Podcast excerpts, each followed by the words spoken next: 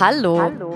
Es ist schon wieder Mitte der Woche, 17 Uhr und Zeit für FOMO. Was habe ich heute verpasst? Heute ist der 13. Oktober 2021. Mein Name ist Dana Sarin und heute geht es um Gil Ofarim, noch ein Facebook-Leak und J Balvin versus die kolumbianische Vizepräsidentin. This episode is brought to you by Shopify. Forget the frustration of picking commerce platforms when you switch your business to Shopify, the global commerce platform that supercharges your selling wherever you sell. With Shopify, you'll harness the same intuitive features, trusted apps, and powerful analytics used by the world's leading brands. Sign up today for your $1 per month trial period at shopify.com slash tech, all lowercase. That's shopify.com slash tech. Es gibt neue Entwicklungen im Fall Gil Ofarim, über den wir hier bei FOMO ja schon gesprochen haben. Der Musiker hatte in einem Instagram-Video von einem antisemitischen Vorfall in Leipzig berichtet. Er meint, dass er in einem Hotel von einem Mitarbeiter vom Check-in abgehalten wurde, weil er eine David-Sternkette anhatte. Die Staatsanwaltschaft Leipzig ermittelt momentan noch im Fall. Der besagte Mitarbeiter hat Gil Oferim zwischenzeitlich wegen Verleumdung angezeigt und Gil hat jetzt wiederum auch Strafanzeige gegen den Mitarbeiter gestellt. Das hat er gerade auf seinem Instagram-Kanal bekannt gegeben. Ich zitiere mal einen Auszug aus der Caption zur schwarzen Kachel, die er gepostet hat. Ich habe heute meine Zeugenaussage gemacht und eine Strafanzeige gegen den Mitarbeiter des Westin Hotels gestellt. Ich möchte euch allen für unfassbar viele, sehr persönliche Nachrichten danken und bin überwältigt, was für eine Solidarität mir und diesem wichtigen Thema aus der ganzen Welt entgegengebracht wird. Es sollte keinen Platz für Hass, Rassismus, Antisemitismus, Homophobie oder Diskriminierung jeglicher Art auf dieser Welt geben. Ja, dem können wir doch zustimmen und halten euch natürlich auch weiterhin zur Aufklärung des Falls auf dem Laufenden. Auch die Medienberichte und offensichtlich auch die Leaks rund um Facebook reißen nicht ab. Da tröpfelt es an allen Seiten raus und diesmal wurde eine Liste von über 4000 Personen, Organisationen und Bands veröffentlicht, die Facebook mit Terror oder Gewalt in Verbindung bringen.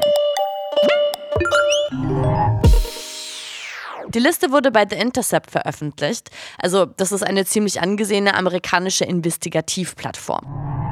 Auf der Liste sind von islamistischen Terrorgruppen über US-Milizen zu deutschen Rechtsradikalen so ziemlich alle dabei, die einen Fick auf Menschenrechte und Menschenleben geben. Die aufgelisteten Gruppen sind allesamt auf Facebook gesperrt und zusätzlich in verschiedene Kategorien eingeteilt. Und die bestimmen quasi darüber, was auf der Plattform über sie gesagt werden darf. Über Kategorie 1 zum Beispiel, die die meisten islamistischen Gruppierungen umfasst, darf überhaupt nicht in irgendeiner Weise positiv gesprochen werden. Den Meinungen von Kategorie 3 aber, unter die viele rechtsradikale amerikanische Organisationen Organisation fallen, darf man schon zustimmen, solange Gewalt nicht gut geheißen wird. Und ja, im Grunde ist es natürlich super, dass gewaltverherrlichende Gruppierungen mit fragwürdigen Ideologien nicht einfach unkontrollierte Gedankengut auf Facebook verbreiten dürfen. Aber einige BürgerrechtlerInnen haben bei The Intercept auch darauf aufmerksam gemacht, was an dieser Liste problematisch sein kann. Wenn nur danach geschaut wird, ob eine Aussage über besagte Gruppierungen auf Facebook irgendwie positiv ist, dann könnte das auch Statements oder Zitate mit einschließen, die einfach Fakten benennen und einen journalistischen oder kritischen Zweck erfüllen sollen. Und einen anderen wichtigen Punkt spricht Gillian C. York von der Electronic Frontier Foundation an. Das ist eine NGO, die sich eben für Grundrechte im Informationszeitalter einsetzt.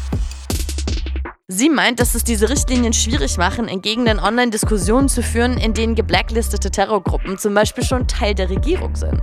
Also wenn es irgendwelche Untergrundorganisationen sind, dann könnte man ihren Einfluss durch Facebook-Blogs sicher eindämmen. Aber über sowieso schon präsente Regierungen, wie aktuell die Taliban, muss und sollte man ja sprechen können. Aus unseren Landen stehen da übrigens zum Beispiel die Jugendorganisation der NPD drauf, die Splitterpartei Der Dritte Weg, die Identitäre Bewegung und verbotene Neonazi-Gruppen wie der Nationale Widerstand Dortmund. Also nicht, dass wir eine Facebook-Liste bräuchten, um uns über das eigene Nazi-Problem bewusst zu werden, aber come on, da tummeln sich schon ganz schön viele deutsche Namen. Könnte man ja vielleicht mal drüber nachdenken. Der offene Brief von der kolumbianischen Vizepräsidentin Marta Lucía Ramirez als Reaktion zur neuen Single von J Balvin sollte uns auch alle zum Nachdenken bringen. Der kolumbianische Reggaeton-Star hat ja schon Anfang September seine Single Perra, also auf Deutsch Hündin, rausgebracht. Und Ramirez ist not amused. Sie hat einen offenen Brief geteilt, in dem sie vor allem Text und Video vom Song aufs heftigste kritisiert. Und das eben nicht allein. Der kolumbianische Präsidentschaftsrat für die Gleichberechtigung von Frauen hat auch co-signed. Das Better-Video hat mittlerweile über 10 Millionen Views und darin kann man unter anderem eben sehen, wie J Balvin zwei leicht bekleidete, kriechende Frauen mit Hundeohren an der Kette herumführt. Der Text sei laut Brief außerdem sexistisch, machistisch und das Gesamtkonstrukt von Perra verletze die Rechte und die Würde von Frauen. J Balvin und die komplette Reggaeton-Musikindustrie werden außerdem dazu aufgerufen, sich dazu zu verpflichten, sich für Frauenrechte und gegen die Gewalt gegen Frauen einzusetzen. Er selbst sagt dazu übrigens, dass der Song gar nicht sexistisch gemeint ist, sondern dass es darum geht, dass Frauen genauso AufreißerInnen sein können wie Männer. Naja, wenn wir kolumbianische HörerInnen haben, die uns eine Songanalyse schicken möchten, bitte gerne. Also ich weiß ja, dass das jetzt auch eher alles nichts Neues ist, dass männliche Rap, Reggaeton-Künstler, whatever, sexistisch sind und Frauen in ihren Videos übelst objektivieren. Aber im Brief wird halt auch auf noch einen wichtigen Aspekt dabei aufmerksam gemacht. Solche Videos und Songtexte normalisieren so einen Umgang mit Frauen und mit jeglichen Minderheiten. Wenn diese Darstellungen immer wieder reproduziert werden, dann brennt sich das ein. Und deswegen finde ich es wahnsinnig wichtig, das als Gesellschaft oder eben als Politikerin nicht einfach so stehen zu lassen. You go, Martha! Und das war's für heute mit FOMO und wir hören uns morgen wieder hier auf Spotify. FOMO ist eine Produktion von Spotify Studios in Zusammenarbeit mit ACB Stories. Folgt uns!